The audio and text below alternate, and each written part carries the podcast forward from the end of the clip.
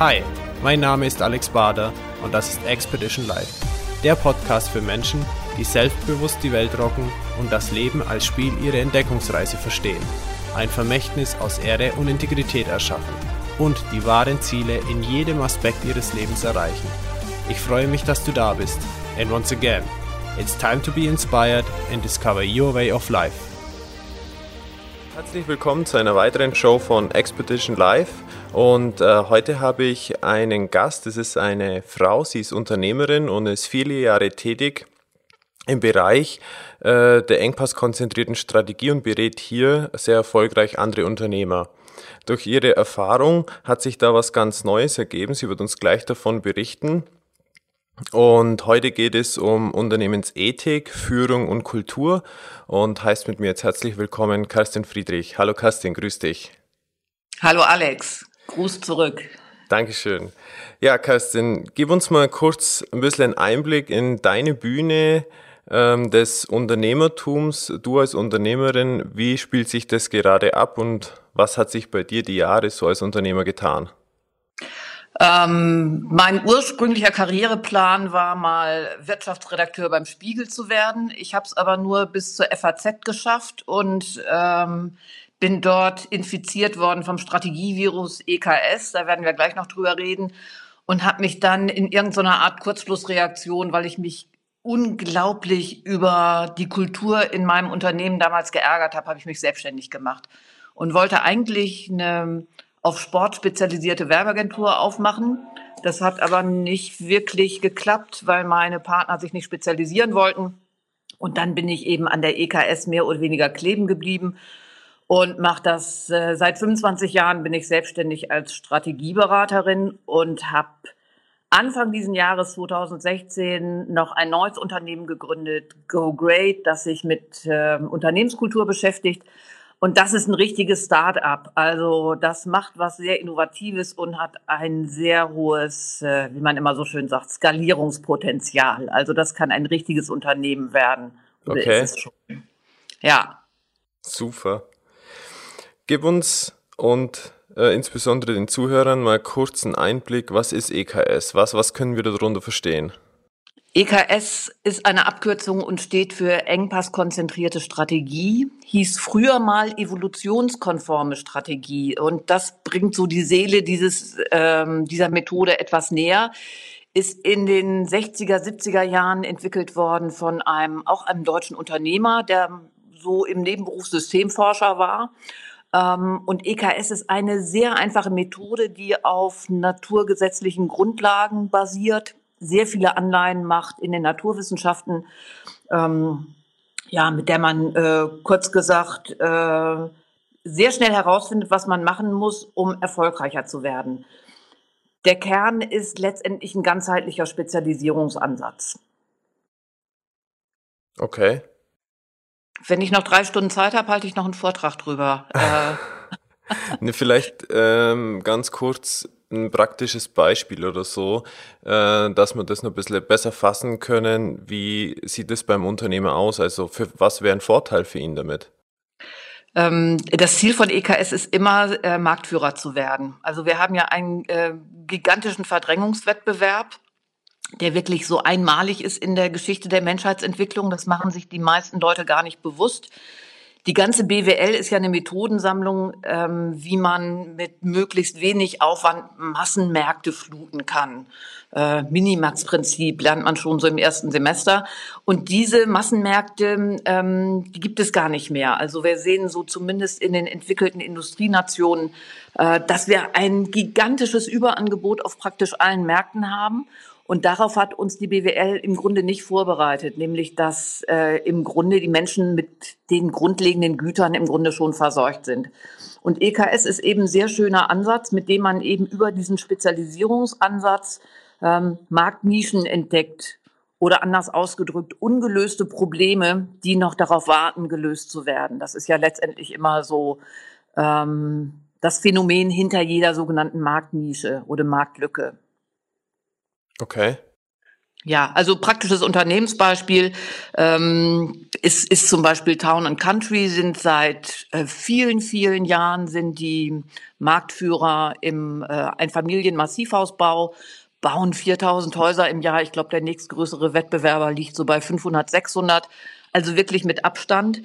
Und die haben sich durch EKS ähm, haben die rausgefunden, dass der größte Engpass, wenn man sich ein Häuschen bauen möchte, muss man dazu sagen, deren Zielgruppe sind Normalverdiener, ähm, ist die Angst vor den wahnsinnigen Risiken, die man eingeht, finanzieller Natur, wenn man ein Haus baut. Also man kann arbeitslos werden, es kann Baumängel geben.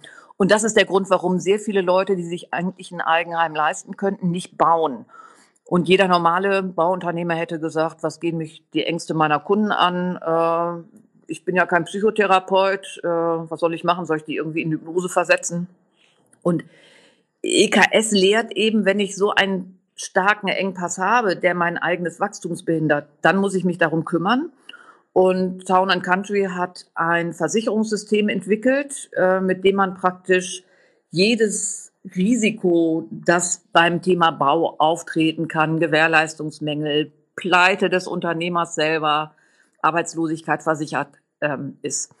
Ähm, der Slogan, ähm, das sicherste Haus Deutschland vor, während und nach der Bauphase, bringt das so auf den Punkt. Ähm, also das heißt, die haben eine Innovation entwickelt, die eigentlich mit Bauen gar nichts zu tun hat, sondern sich sozusagen auf so einen Nachfrageengpass ausrichtet. Und das ist so ein kleines Beispiel, wie man sein Denken verändert und wie man eben auch seine Geschäftsmodelle neu entwickelt, wenn man tatsächlich von den Kundenbedürfnissen her denkt. Und das leistet EKS. Okay. Und das hast du jetzt seit gut 25 Jahren gemacht? Ja, ja, ich habe äh, Berater ausgebildet, ich habe Unternehmen beraten, äh, ich habe Bücher geschrieben, äh, alles, alles rauf und runter, was man halt so macht, wenn man Methodenspezialist ist. Wenn du jetzt schon Bücher schreiben sagst, gibt es ein Buch, äh, was du empfehlen kannst, wenn jemand da tiefer einsteigen möchte? Ja, äh, das Beste ist erfolgreich durch Spezialisierung. Äh, das habe ich hier zufällig selbst geschrieben. Ähm, das bekannteste äh, ist das große Einmal-Eins der Erfolgsstrategie zusammen mit Fredmund Malik und Lothar Seibert. Okay, dann packe ich das in die Show Notes mit rein. Und jeder, der, ähm, der da weiter sich informieren möchte, kann da einfach mal reinschauen, denn heute soll es ja nicht nur um die EKS gehen, sondern du hast ja aus diesen 25 Jahren Erfahrung, die du mitgebracht hast, gerade schon gesagt, Anfang 2016 was Neues gestartet. Und das soll ja mehr oder weniger so das Hauptthema sein, wo wir heute das Interview drüber führen wollen. Und warum hast du denn jetzt äh, wirklich nochmal was Neues gestartet? Was ist die Mission dahinter? So, also, ich habe mich immer unglaublich geärgert, wenn man ganz tolle Konzepte entwickelt hat, wie so ein Unternehmen jetzt äh, nochmal voll durchstarten kann mit tollen, innovativen Dienstleistungen, Produkten. Und ähm, ja, also man kann sagen, 50 Prozent bleiben einfach in der Schublade liegen. Die werden nicht umgesetzt. Und ich habe bestimmt ungefähr über zehn Jahre gedacht, es liegt an mir und liegt an der Strategie und habe immer EKS immer schöner gemacht und ähm, an meinen eigenen Fähigkeiten gearbeitet bis mir immer gedämmert hat, das hat mit mir eigentlich so viel gar nicht zu tun, sondern das hat einfach was mit der Unternehmenskultur und der mangelnden Führungskraft zu tun. Also viele Unternehmen sind einfach total behäbig und bewegen sich nicht und äh, die Führungskräfte erreichen auch ihre Mitarbeiter gar nicht. Ähm, so, und dann hat mir gedämmert, man muss irgendwas anders machen in der Unternehmenskultur. Ähm, dazu kommt noch, ähm, dass ich selber noch eine ganz andere Mission mit mir rumtrage. Ich bin äh, mal auf ein großartiges Zitat gestoßen von ähm, Abraham Maslow, dem großen Organisationspsychologen. Der hat gesagt, wenn du eine niedergehende Gesellschaft hast, dann ähm, gib mir nicht 100 Lehrer oder äh, Ingenieure oder Beamte oder was auch immer oder Professoren, sondern gib mir 100 Unternehmer, die ihre wirtschaftliche Freiheit zu nutzen wissen und der Gesellschaft wird es besser gehen. Und ich bin ein, wahnsinniger Fan von Unternehmertum, ähm, weil ich glaube, alles, was wir an Gutem in unserer Gesellschaft sehen, ist immer von Unternehmern erschaffen worden. leider auch sehr, sehr viele große Probleme, die wir haben, werden auch von Unternehmern erschaffen. Und es gibt zum, äh, es gibt im Grunde keine Unternehmerausbildung. Ähm, das, was man typischerweise macht, ist, man studiert BWL und das ist nun ein Studium, bei dem man, das habe ich aus eigener Erfahrung, kann ich das sagen, systematisch verblödet wird, weil die gesamte ökonomische Theorie auf einem erbärmlichen Menschenbild basiert und den Leuten eigentlich nichts anderes beibringt, als möglichst gierig zu sein und ähm, wenn man sich mal wirklich erfolgreiche Unternehmer anguckt, dann haben die immer komplett gegen diese Theorie äh, gehandelt.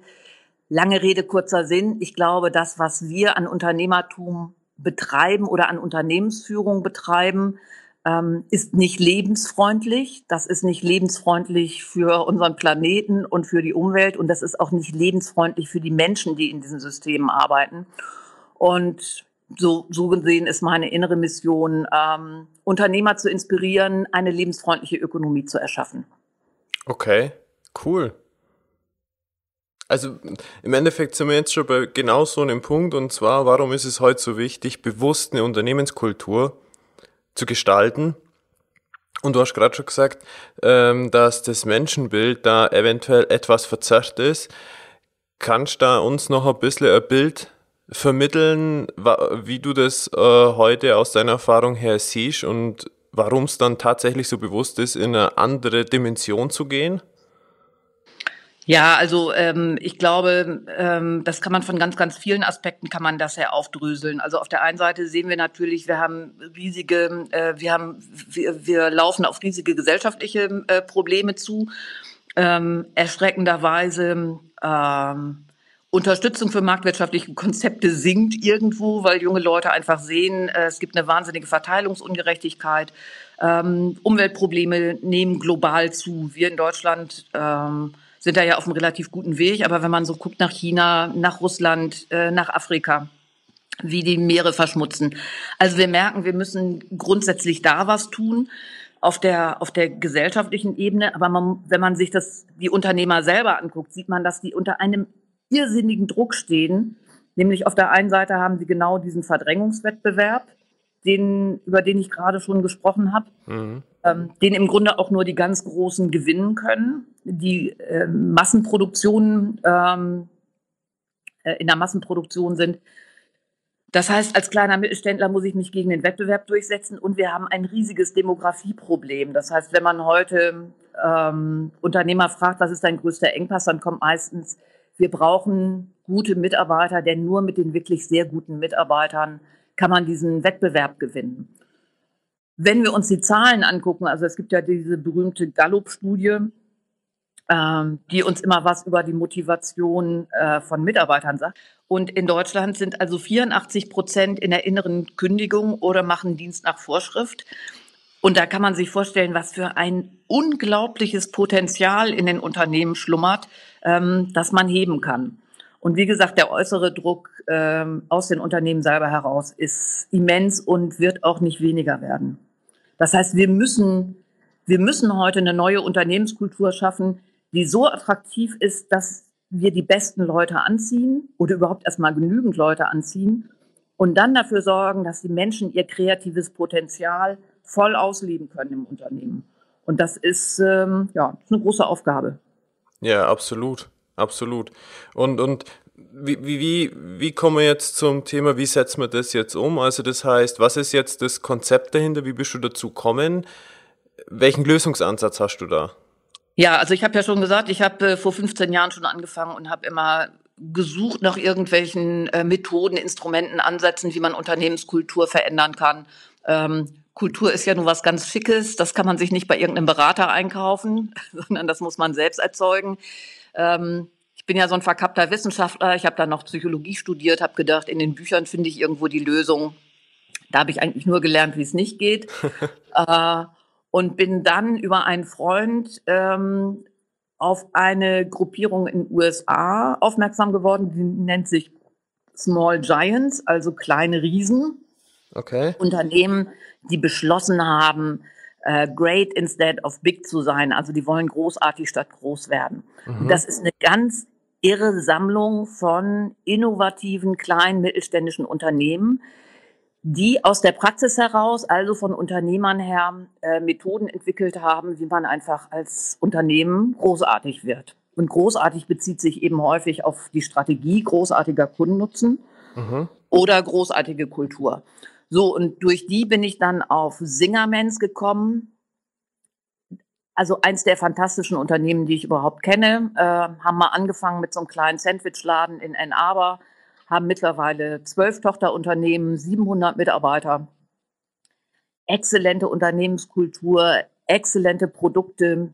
Ähm, und durch die habe ich besucht, habe von denen gelernt, wie Unternehmensführung und Kultur geht und bin durch die dann aufmerksam geworden auf SRC, ein äh, Springfield Renewal Company. Ein Unternehmen, das Motoren aufarbeitet, äh, okay. große Aggregate, Dieselaggregate für Erntemaschinen. Und die haben Ende der 80er Jahre eine Methode entwickelt, die nennt sich The Great Game of Business, also das große Spiel der Unternehmensführung ähm, auch entwickelt von einem Unternehmer, Jack Stack, der als SRC kurz vor der Pleite stand, sich überlegt hat, man muss im Grunde Unternehmensführung komplett anders gestalten.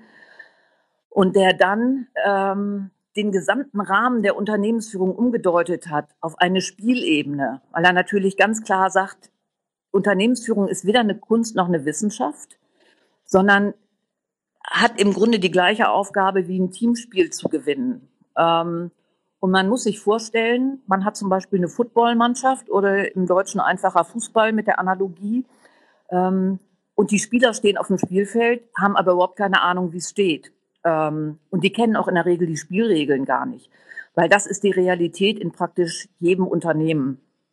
Äh, die Mitarbeiter arbeiten irgendwie vor sich hin, arbeiten ihre Arbeitsplatzbeschreibungen ab, haben aber in der Regel überhaupt keine Ahnung, wie das, was sie dort tun, sich auf das Ergebnis auswirkt. Also natürlich unterm Strich immer auf den Nettogewinn. Ähm, und man kann nicht von einem Team verlangen, dass es gewinnt, äh, das Spiel gewinnt, wenn es noch nicht mal weiß, wie man die Punkte erzielt. Und wenn man wissen will, wie es steht, sagt, ich muss mal eben kurz meinen Trainer fragen. Und der Trainer sagt, ich weiß auch nicht, wie es steht, ich muss mal eben den Manager anrufen. Und der Manager sagt, also vor vier Wochen stand es äh, irgendwie 3-0. Äh, ich gucke mal eben in unsere BWA. So, also das heißt, ähm, bei SRC haben die es eben fertiggebracht, das, die gesamte Unternehmensführung in Sportsprache zu übersetzen, ein großes Spiel daraus zu machen und, das ist das Allerwichtigste, jedem Mitarbeiter vom Finanzchef bis zur Putzfrau beizubringen, wie das Spiel gespielt wird der Unternehmensführung. Und das bedeutet in erster Linie mal, dass man die Finanzsprache sprechen kann. Ähm, also ich habe mich da selbst von überzeugt. Ich bin äh, zu Great Game of Business gefahren, habe da vier Tage eine Ausbildung gemacht. Ähm, da kann man die Putzfrau fragen. Ähm, die kann einem dort die Formel für die Lagerumschlagsgeschwindigkeit erklären. Äh, es hört sich jetzt etwas fantastisch an, das ist so.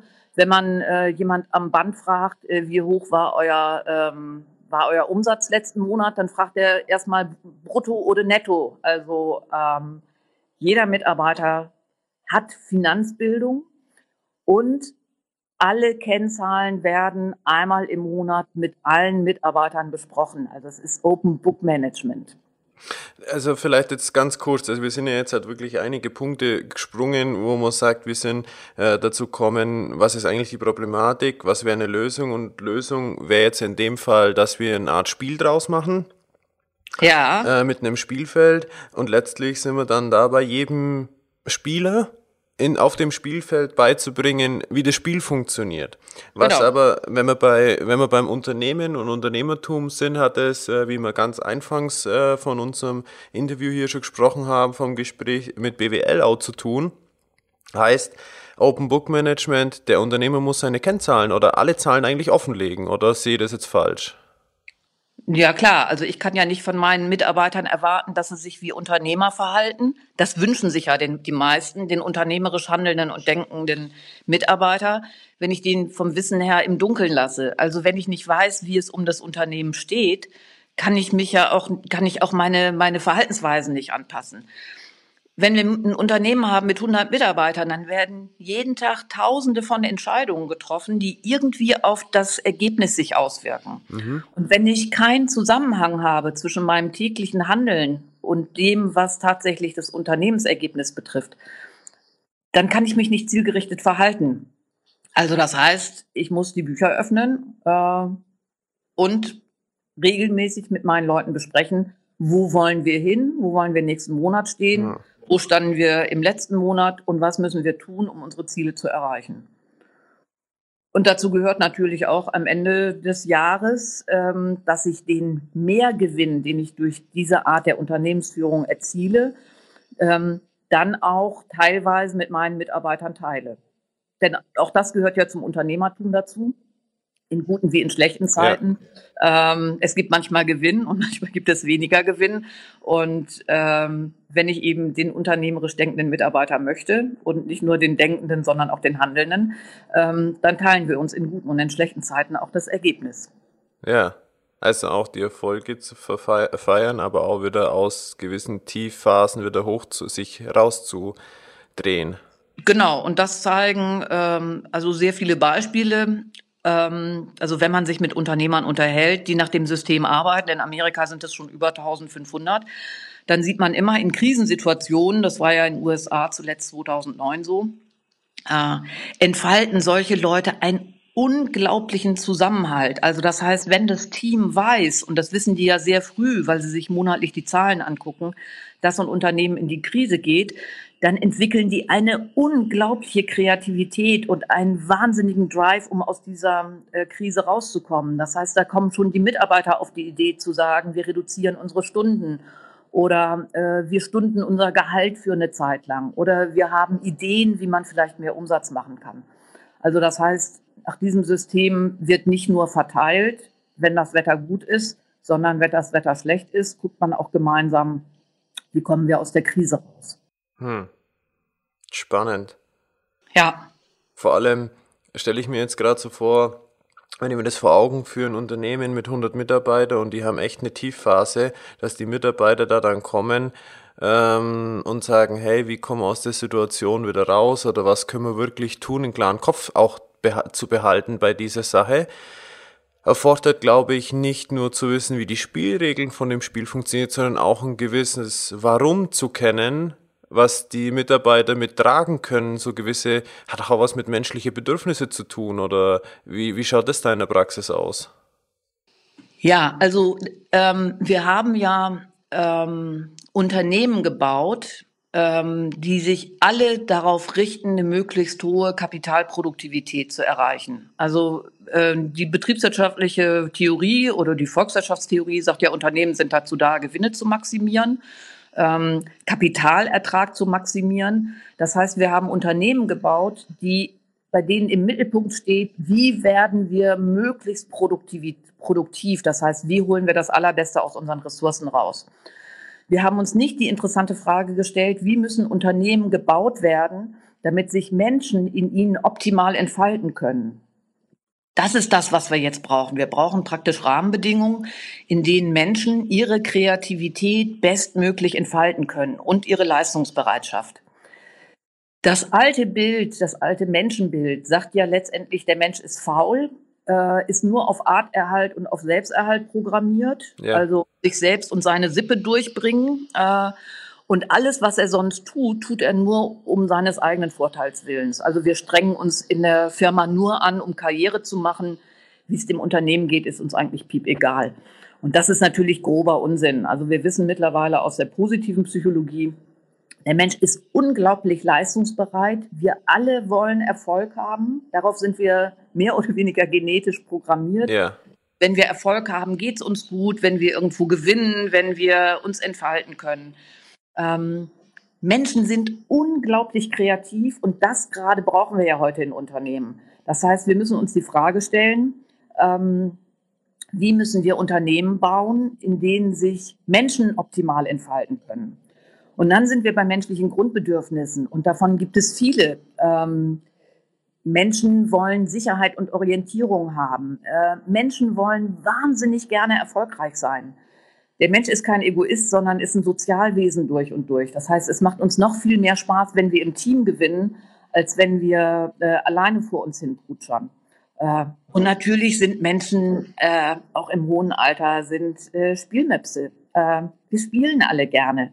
Ähm, ob das jetzt im Sport ist oder ob das beim Kartenspielen ist oder wie auch immer.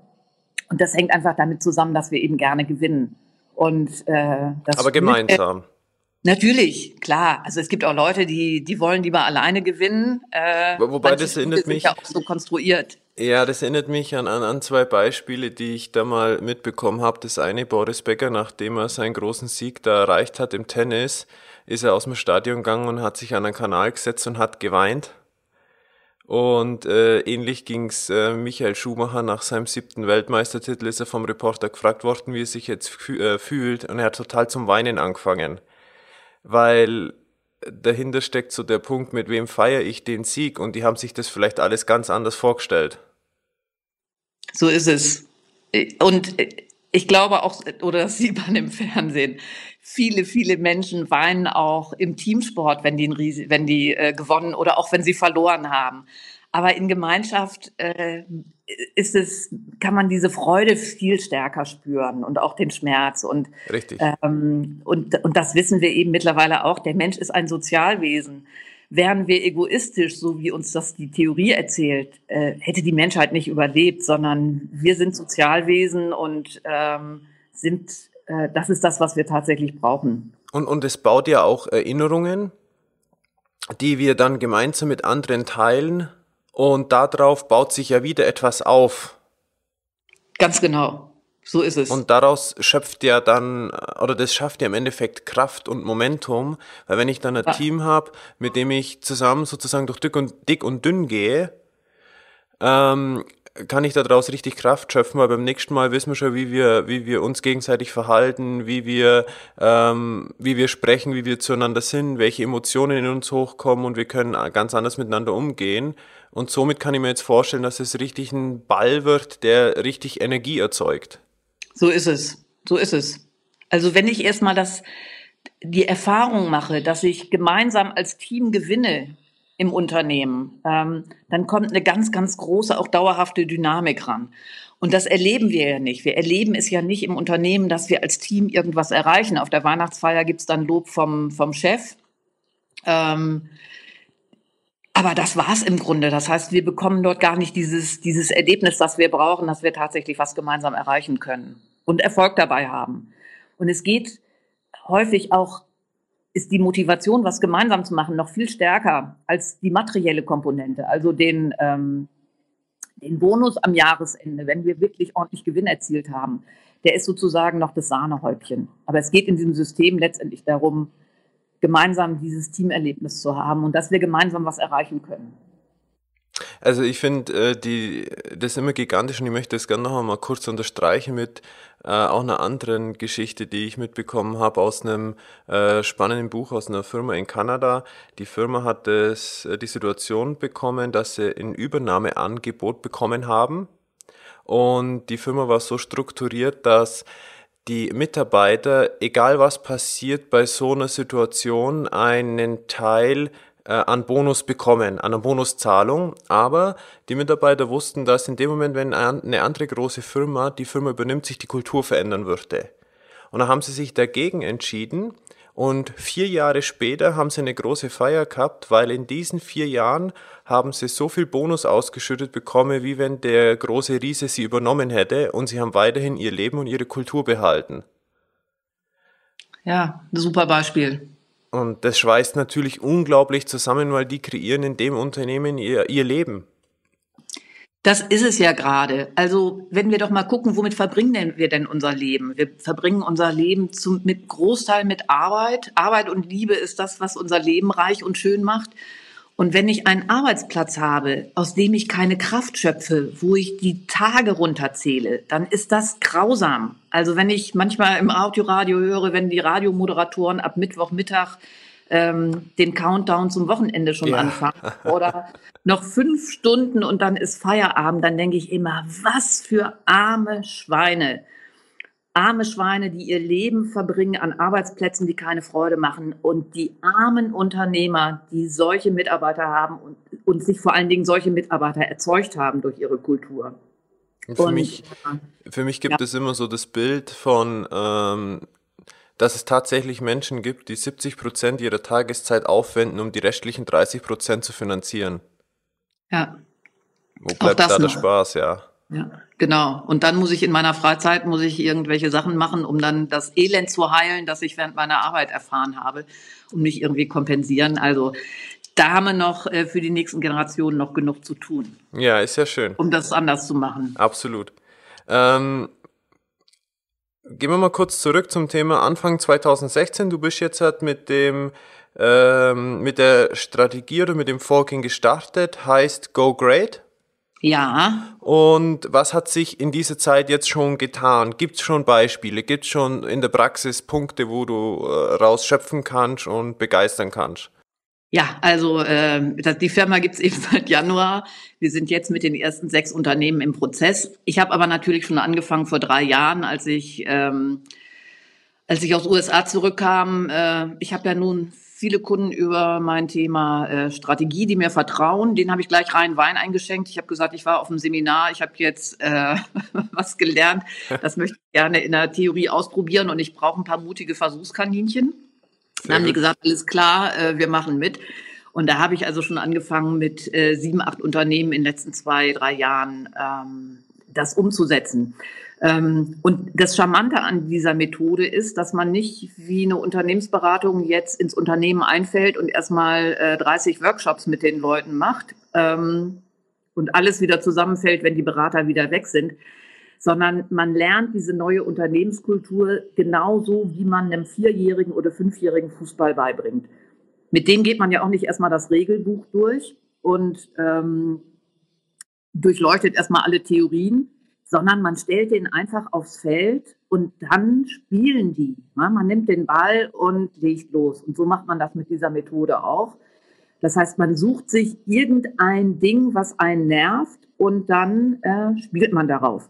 Also Beispiel aus meiner allerersten Pioniergruppe. Kerstin, vielleicht ganz kurz, bevor du das ja. Beispiel erzählst, kann es sein, dass du den Finger irgendwie am Mikro hast, ist leicht dumpfer geworden. Okay. Das schneide ich dann raus jetzt, das Zwischending, aber. Okay, ich, ich halte mal das, äh, ich halte es jetzt mal ein bisschen anders. Alles klar. Ja. Ähm, also, Beispiel aus meiner Pioniergruppe ist die Firma EasySoft. Man fängt ja an, indem man sich im Unternehmen erstmal einen Engpass sucht. Irgendeine Aufgabe, die allen auf die Nerven geht, irgendwas, äh, was man schon immer mal ändern wollte, aber nie richtig Lust drauf hatte. Und EasySoft ist also ein Anbieter von äh, Software für HR-Abteilungen, mit dem man so Bildungsmonitoring machen kann. Und die machen immer jedes Jahr eine Anwenderkonferenz. Und die hatten nun 2014 ein, äh, oder 2013 hatten die so einen All-Time-Niedrigstand mit 90 Teilnehmern. Und dann hat sich so ein Team gefunden, das gesagt hat, okay, das wollen wir ändern. Wir wollen auf der nächsten Konferenz richtig viele Leute haben mit einem super Programm. Und dann setzt man sich als Team, setzt man sich drei Gewinnstufen. Und das ist ganz wichtig. Die erste Gewinnstufe muss immer mit ein bisschen Anstrengung zu erreichen sein und die höchste mit sehr großer Anstrengung. Und dann haben die gesagt, okay, also unsere Gewinnstufen sind 120 Teilnehmer. Wenn wir richtig gut sind, kriegen wir 150. Und wenn wir richtig, richtig gut sind, kriegen wir 180 Teilnehmer. Also erstmal eine klare Zielsetzung. Auch wichtig, das Ziel setzen sich die Mitarbeiter selber. Da kommt nicht der Chef daher und macht äh, Management by Objectives, also über Zielvereinbarungen im Spielgewand, sondern das ist ein Ziel, das sich die Mitarbeiter selber suchen. So, und dann fangen die an zu spielen. Dann äh, überlegen die erstmal, wie kriegen wir denn jetzt äh, neue, neue äh, Teilnehmer? Was hat in der Vergangenheit gut funktioniert? Dann werden Ideen entwickelt, was man mal anders machen kann. Und dann, das ist zentral, gibt es eine Anzeigentafel, ein sogenanntes Scoreboard. Und dieses Scoreboard wird ganz prominent im Unternehmen aufgehängt und täglich aktualisiert. Das heißt, nicht nur das Team, sondern die ganze Belegschaft sieht, wie da von Tag zu Tag ein Teilnehmer nach dem anderen dahin kommt.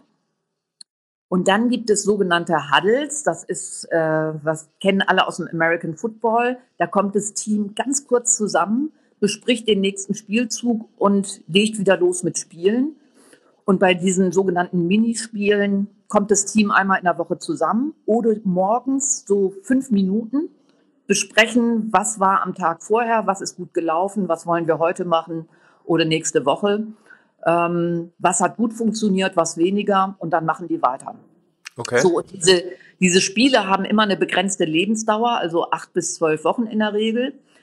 Äh, so lange, bis sich eine neue Verhaltensweise eingeschliffen hat, bis wir eine neue Routine entwickelt haben. Ähm, sie sind dann gelandet bei sagenhaften 185 Teilnehmern, mussten dann aufhören, weil das Hotel zu klein war.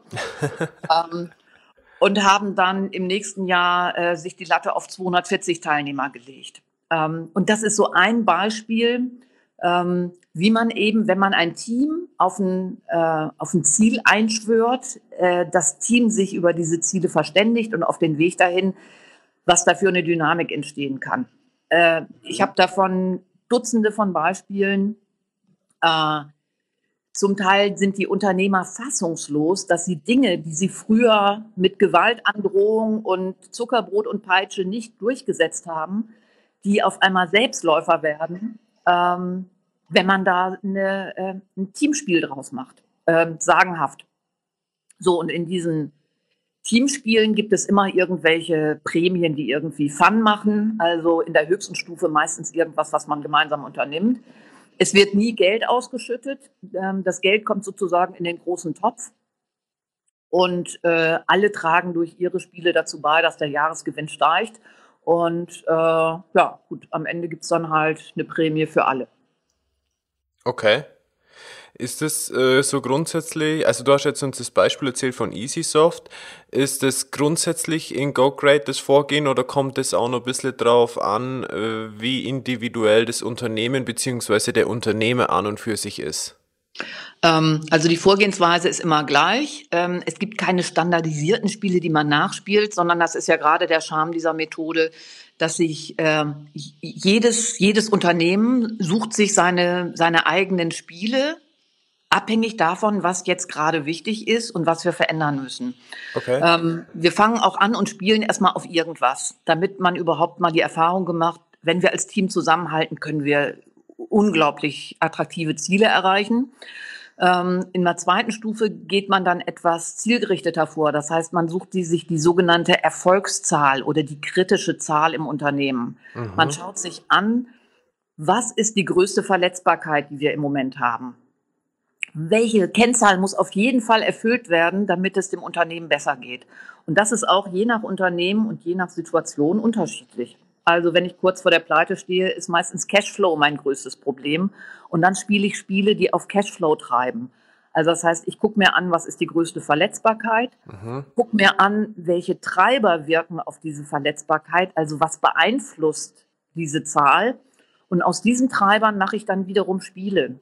Mhm. also, also nur vom Verständnis her, ich gucke quasi auch wie bei der Engpass-konzentrierten Strategie, wo ist mein Engpass? Genau. Und dann äh, suche ich mir das passende Spiel dazu. Genau. Also okay. das, ich gucke mir erst die Treiber an und auf die Treiber mache ich dann äh, Spiele. Also okay. was weiß ich, äh, ich weiß, ich, ich gewinne Kunden über meine Webseite und dann muss ich mir angucken, ähm, wie kann ich zum Beispiel die Klickrate erhöhen? Wie kriege ich Abonnenten für meinen Newsletter? Also dann kann ich auf solche, äh, auf solche Treiber, auf solche Einflussfaktoren spielen.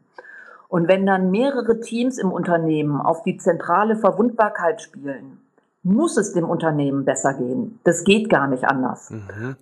Und in dem Moment, wo man auch wöchentlich oder vielleicht sogar täglich eine Rückmeldung bekommt, wie gut wir darin sind, ähm, entsteht natürlich auch eine, eine unglaubliche Transparenz und eine, ähm, und eine sehr starke Motivation, weil wenn ich erstmal sehe, dass ich was bewirke, ähm, habe ich natürlich auch Lust weiterzumachen. Und was dazu spielt, wir haben heute mal über Naturgesetze gesprochen. Das Naturgesetz der Anziehung, wenn ich mich auf etwas konzentriere, ziehe ich natürlich auch das viel mehr an. So ist es. Also das, ähm, das weiß ja auch schon jeder seit, ich weiß Absolut. nicht, Sokrates oder so. Fokussierung ist der Kern zum Erfolg. Ja. Ähm, das heißt, ich muss die Aufmerksamkeit des, des Teams lenken auf bestimmte neuralgische Punkte mhm. und ich muss dann auch dranbleiben. Das Oftmals ja war es aber halt in der Vergangenheit so, wenn ich mich auf was fokussiere und dann extrinsische Motivation habe, ist Druck entstanden, Druck erzeugt Gegendruck und die Ziele ja, sind halt mit viel Aufwand äh, erreicht worden. So wie du mir das jetzt darstellst, ist hier Spiel mit im, im, im Thema und es macht Spaß und Freude. Ja, und vor allen Dingen über diese, das Zentrale sind eben diese Scoreboards, also ja. diese, ähm, diese Anzeigentafeln, ähm, diese Messinstrumente, mit denen ich tatsächlich jeden Tag sehen kann, wie gut ich bin. Und diese Scoreboards kann man, ähm, also da haben wir schon die irresten Sachen erlebt, die werden aus Lego gebaut, aus Playmobil, das sind, ähm, das sind große Fotografien, auf denen irgendwelche Meilensteine eingetragen sind. Und die müssen immer aushängen. Wenn unsere Ergebnisse in irgendwelchen traurigen Excel-Tabellen auf irgendeinem Server liegen. Das interessiert keinen, da guckt keiner hin, das motiviert auch nicht. Ähm, also auch da können wir, wenn es darum geht zu messen, wie gut wir sind, äh, es gibt immer Leute im Unternehmen, die sehr kreativ sind, sehr gestalterisch drauf sind. Ähm, ja, ist jetzt blöde. Über Podcasts kann man ja leider keine äh, Bilder zeigen. Wir können aber gern irgendwie nur im Nachgang irgendwie sowas machen, Kerstin, dass wir sagen, wir nehmen Bilder mit rein in die Show Notes oder eine Verlinkung zu Bildern. Ja, ähm, super. Können wir gern machen. Schreibe ich mal auf, ja. machen wir im Nachgang. Ja. Ja, weil äh, dann äh, schicke ich mal ein Best-of der, äh, der großartigsten Scoreboards, Klar, ähm, die da schon von den Unternehmen entwickelt worden sind. Ähm, ja, die sprechen so für sich. Absolut. Mach mal. Ja, so ja, und dann super. geht's halt Wie geht's weiter. dann weiter? Ja, genau. Also wenn, wenn dann so die ersten Spiele gespielt sind, dann fragt man sich natürlich auch sofort die Frage, was hat das eigentlich fürs Unternehmen gebracht? Was sind die finanziellen Auswirkungen? Und dann fängt man mit dem Finanztraining an. So, also wenn ich 240 Leute auf meiner Jahreskonferenz hatte, dann möchte ich auch gerne wissen, was hat es dem Unternehmen gebracht. Das heißt, ich habe eine natürliche Lernmotivation, mich mit Zahlen zu beschäftigen. Denn wenn man so das Wort Finanztraining in den Raum wirft, kriegen die meisten Leute erstmal die Krise und sagen, da habe ich keine Lust zu. Das ist langweilig, das verstehe ich nicht, das ist doof, warum soll ich das machen? Das heißt, ich brauche eine gute Motivation, um erstmal damit zu starten. Und jeder will ja wissen, wie erfolgreich er war. Das heißt, wir fangen dann an, den Leuten anhand dieser Minispiele Finanztraining zu geben. Ähm, wir haben dazu noch ein paar schicke Methoden entwickelt, wie man auch ganz normales Finanztraining ohne einen Bezug zur Realität wahnsinnig spannend gestalten kann. Und wenn dann die Menschen im Unternehmen die wichtigsten Begriffe verstanden haben, dann erst öffne ich die Bücher, weil das ist der größte Fehler, den sehr viele Unternehmer machen, die Open Book Management einführen. Also sehr, sehr viele Unternehmer machen das ja schon. Die teilen Finanzinformationen, aber ich würde mal sagen, also nur zwei Prozent der Mitarbeiter verstehen die auch und finden die auch spannend. Die meisten lassen das dann über sich ergehen und sagen, naja gut, äh, interessant, äh, jetzt lass uns wieder zur richtigen Arbeit übergehen. Also das heißt, erst Finanztraining. Dabei werden die Leute auch nicht zu Oberbuchhaltern ausgebildet, sondern die müssen ja wirklich in der Regel nur ganz wenige KPIs, also ähm, ähm, äh, Schlüsselgrößen äh, verstehen. Und dann öffnen wir die Bücher und dann ähm, gucken wir uns an, wie wollen wir denn als gesamte Gruppe performen. Also wir haben die Minispiele, die kleinen Spiele, die äh, auf Engpässe gehen und das große Spiel geht natürlich um den Unternehmenserfolg. Mhm. Und wenn ich meinen Leuten genug Finanzwissen beigebracht habe und genug Verständnis für die Prozesse, äh, dann setzen wir uns auch große Ziele fürs ganze Unternehmen. Wo wollen wir nächstes Jahr landen? Ähm, und wenn die Leute dann tatsächlich auch Finanzwissen haben ähm, und das Geschäftsmodell verstanden haben, dann kann man ihre ganze Kreativität nutzen, auch mal über die Strategie gemeinsam nachzudenken, äh, Ideen für Innovationen zu generieren. Und dann habe ich genau diesen äh, Traumzustand erreicht. Ich habe die unternehmerisch denkenden und handelnden Mitarbeiter. Da muss ich allerdings was dafür tun. Ich muss die äh, mit Unternehmerwissen auch versorgen. Okay. Wie, wie, wie kann ich mir das vorstellen? Wie lange dauert es, bis ich dann im Endeffekt, wenn ich so am Unternehmen arbeite, an so einer Kultur, dass das dann auch Früchte ähm, trägt und ich nicht mehr in so einer Einführungsphase mich befinde? Ähm, Erfahrungswert aus Amerika, das dauert drei Jahre. Das hört sich jetzt vielleicht für den einen oder anderen schockierend an. Das ist aber eben so. Äh, Ari Weinsweig, der von Singermans, der Chef, der sagt eben, Mutterboden verändert man auch nicht in einer Saison. Also man braucht in der Regel ein Jahr, um einmal durchzuspielen, von den Minispielen bis ähm, über das Finanztraining, bis dahin, dass sich das gesamte Unternehmen trifft, äh, kurz und über die Zukunft nachdenkt. Das dauert ein Jahr, bis ich das erstmal einmal durchgemacht habe. Dann brauche ich ein weiteres Jahr, um zu üben und ein drittes Jahr, um dass es wirklich in die DNA des Unternehmens einsickert und das System auch läuft, ohne dass irgendjemand noch drücken und pushen muss. Also dass es mir ein Bedürfnis wird, ähm, über die Zahlen zu sprechen, so wie es mir ein Bedürfnis ist, mir morgens die Zähne zu putzen, weil mhm. ich einfach, äh, weil es mir einfach besser geht damit. Also dass es im Endeffekt das System ist mit einem Automatismus, dass man es lebt. So ist es. Und natürlich wird es am Anfang jede Menge Widerstände geben. Also das ist immer so. Es gibt immer irgendwelche Leute, die sagen, das ist doof, das will ich nicht, das ist blöd.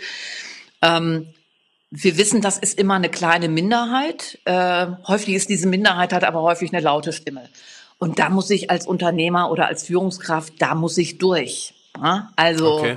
Ähm, kleine Kinder wollen sich am Anfang auch nicht keine Zähne putzen. Oder es gibt viele Dinge, die uns erstmal auf die Nerven gehen und wir auch vielleicht ähm, nicht so richtig Lust drauf haben. Und am Anfang ist eben wichtig, für jeden Unternehmer sich zu fragen, warum will ich das? Ja, wo ist mein Why? Wo ist meine, meine selber, meine Antriebsfeder, dass ich eine neue Kultur will? Und ähm, so viel wissen wir ja schon, Unternehmenskultur entsteht durch das Beobachten von vorgesetzten Verhalten. Das heißt, über diese drei Jahre darf ich das als Führungsteam ähm, vorleben, dass wir das wollen. Und dann wird man mehr und mehr und mehr Mitarbeiter äh, davon begeistern, äh, mitzumachen. Ja, absolut. Super. Wir kommen jetzt, äh, sind eigentlich eh schon fast am Ende. Wir sind ein bisschen, äh, ja, wir haben noch ein paar Minuten. Äh, Kerstin, vielleicht, wir haben jetzt viel über Go Grey gesprochen, über EKS. Erstmal danke dafür für den Einblick. Äh, wie kann jetzt ein Unternehmer, der jetzt davon erfahren hat, erstmal vielleicht einsteigen oder vielleicht einen Schritt vorher noch mit dir Kontakt aufnehmen? Ähm, also man kann äh, auf unsere Webseite gehen www.gogreat, G-O-G-R-E-A-T.de und da gibt es ähm, Videos, äh, gibt es ein paar Leseproben. Äh, kann mir eine E-Mail schreiben, kf.gogreat.de. Ähm, wer gerne liest und Englisch kann, leider gibt es praktisch nichts auf Deutsch. Ähm, The Great Game of Business von Jack Stack und Bo Burlingham ist ein Klassiker in mittlerweile, ich weiß nicht, 30 Auflagen. Mhm. Ähm, wer schon mal äh, schnuppern will mit ne, über einen ähnlichen Ansatz, ähm, mein Lieblingsbuch und eine der, einer der großartigsten Unternehmer in Deutschland, Detlef Lohmann, der das Buch geschrieben hat. Und mittags gehe ich heim. Ähm, der sozusagen Do-it-yourself sich so eine Kultur ähm, erschaffen hat, jetzt ohne spielerisches Element, aber auch komplett auf Selbstorganisation umgestellt hat. Ähm, ja, damit kann man schon mal anfangen. Okay. Ja, super. Mich würde noch interessieren, äh, zum Schluss hin jetzt hast du äh, für den einen oder anderen noch so, so eine Idee oder aus deiner Beobachtung heraus von Unternehmen, was sind denn so tägliche Aktivitäten, also neben so einem Selbstorganisationsunternehmen äh, oder so, was sind denn von Unternehmen äh, so Rituale oder, oder Dinge, die sie wiederholen, die dazu führen, erfolgreich zu sein, aus deiner Erfahrung? Ja, also äh, fällt mir spontan, also Rituale ähm, fällt mir wenig zu ein. Ich glaube, es geht eher, also was ich schon beobachte, ist so ein ähnlicher Mindset, also eine ähnliche Einstellung, ähm, ein ähnlicher Blick auf die Welt. Ähm, Ari Weinswald hat das mal sehr gut auf den Punkt gebracht und das sehe ich auch immer. Es gibt unglaublich viele Unternehmer und Führungskräfte, die wissen, was sie tun müssen, um erfolgreich zu sein eigentlich. Uneigentlich machen sie es aber nicht. Und die sehr guten setzen die Dinge um, von denen sie wissen, dass sie richtig sind. Und zwar mit einer unglaublichen Energie. Ähm, ja, jetzt muss ich noch mal überlegen. Also was mir sehr stark auffällt, das ist ja was, was man eigentlich auch nur immer mitbekommt, ähm, wenn man sich ein bisschen privater mit Unternehmern unterhält.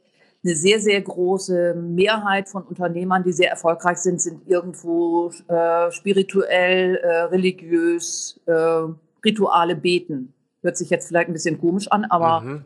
ähm, das mir über, den, äh, über die letzten 25 Jahre, wo ich mit Unternehmen gearbeitet habe, auch aufgefallen. Mhm. Klasse. Fällt mir sofort äh, als Idee das, das Buch an von Norman Vincent Peale, äh, Kraft positiven Denkens. Ist dir das bekannt? Ja, logisch, der Klassiker. Ja. ja. ja. Also es äh, kommt bei mir das Bild so sofort die Bibel zu dem Thema. Ja, oder also nicht ähm, die Bibel, sondern das ist das Buch, wo man zum Thema äh, Ritual beten äh, mal hernehmen kann. Das ist damit gemeint.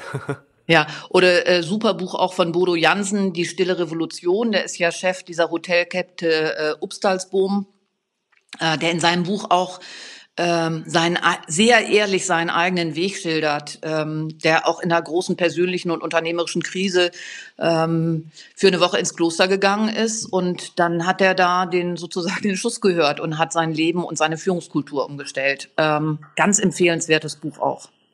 Also ich glaube, dass das äh, nochmal zum Schluss hin jetzt, erstmal vielen Dank dafür, Kerstin, ich glaube, dass das ganz, ganz äh, nochmal wichtige Eindrücke sind, die insbesondere für junge Unternehmer wichtig sind, die davon vielleicht noch gar nichts gehört haben oder aber auch, also gerade so Generation Y und nachfolgende, oder aber auch äh, Unternehmer, die spüren, mit einem gewissen Druck immer voranzugehen und vielleicht sagen, ich muss irgendwas verändern und, und eventuell da drin einen Schlüssel sehen können oder finden. Ja, wir lernen immer, wir müssen es alleine schaffen. Die Unternehmerrolle, in der wir groß geworden sind, ist ganz klar von diesem alten Papi- und Mami-Denken geprägt. Wir da oben an der Spitze müssen alles leisten und da unten unsere Mitarbeiter, die müssen wir motivieren, mitnehmen auf den Weg. Alles großer Quatsch. Die Mitarbeiter haben ein wahnsinniges Potenzial. Die wissen genau, was zu tun ist und die haben eine irre Motivation, gemeinsam zum Ziel zu kommen. Alles, was wir brauchen, ist ein Rahmen schaffen, in dem das auch alle können. Ja. Äh, und gerade junge Unternehmer, ihr braucht die alten Modelle, die wir aus der Schule kennen. Hier die doofen Stühler, da oben die intelligenten Lehrer. Das übertragen wir ja automatisch aufs Unternehmerdasein. Wir die schlauen Unternehmer, ihr die doofen Mitarbeiter. Äh, lasst euch davon nicht infizieren, baut eure eigenen Modelle. Äh, es gibt genug Unternehmer, an denen man sich orientieren kann. An der Uni wird man es nicht lernen, auch nicht an der Ausbildung. Das heißt, das war schon immer mein Credo. Guckt euch erfolgreiche Unternehmer an, die Kulturen leben, die ihr auch haben möchtet und lernt von Unternehmern. Ähm, an der Hochschule, glaube ich, lernt man nur rechnen. Okay. Ähm, tolle Schlussworte, Kerstin. Ich danke dir herzlich für das Gespräch und äh, freue mich jetzt schon tatsächlich und, und jeden Tag immer mehr solche Botschaften und auch durch den Podcast äh, solche Menschen kennenzulernen, die genau in diese Richtung gehen. Und da freue ich mich echt total auf eine Zukunft, äh, die das verwirklicht, was da jetzt gerade in Bewegung kommt und, und, und sich bewegt. Ja, und ich möchte dir danken. Die Arbeit, die du machst, die ist extrem wichtig. Wir brauchen mehr Plattformen, auf denen eben neue, zukunftsträchtige, innovative Modelle äh, für alle zugänglich gemacht werden. Und äh, ja, ich danke dir für deine Arbeit. Ja, schön. Herzlichen Dank und äh, bis bald. Wir bleiben auf jeden Fall in Kontakt. Alles Gute. Ja, tschüss. Ciao.